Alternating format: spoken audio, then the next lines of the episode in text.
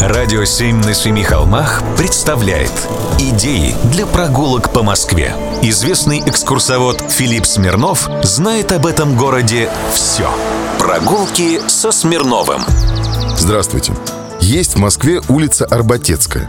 Нет, она не близ Нового и Старого Арбата. Она рядом с улицей Симонов Вал, на юго-востоке центральной части столицы. Здесь поблизости расположен ансамбль Крутицкого подворья. Но и на Арбатецкой улице есть что посмотреть. В 1839 году по проекту известного московского архитектора периода зрелого классицизма Евграфа Дмитриевича Тюрина здесь был построен сохранившийся до нашего времени комплекс деревянных зданий Крутицких казарм. В 1842 году тут уже расквартировали московский гарнизонный батальон.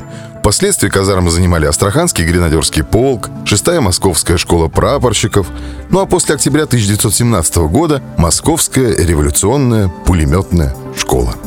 В 1922 году казармы переименовали в Алешинские. Советские годы здесь располагались части Московского военного округа и гарнизонная гауптвахта, которая с основания казарм действовала здесь до 1990-х годов. Архитектура всех четырех сохранившихся деревянных строений по-военному единообразна и строга. Они имеют центрическую композицию и крестообразный план. Центральное помещение соединялось широкими проемами с четырьмя рукавами креста.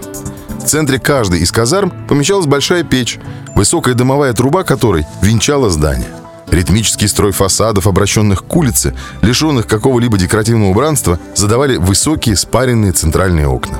Сохранились полукруглые слуховые окна чердачных помещений. И это, я вам скажу, большая редкость в современной Москве. Вообще началось, конечно, все раньше – После упразднения Крутицкой епархии в 1798 году часть зданий подворья передали жандармскому корпусу. Затем уже Крутицкие казармы перешли к военным. В перестроенном корпусе Крутицкого казенного приказа 17 века устроили гауптвахту, которая служила также для помещения политических заключенных. И вы знаете, кто были самые знаменитые сидельцы? Это был Александр Герцен, он описал это заточение в «Былом и думах», и Лаврентий Берия, он сидел здесь одни сутки в 1953 году.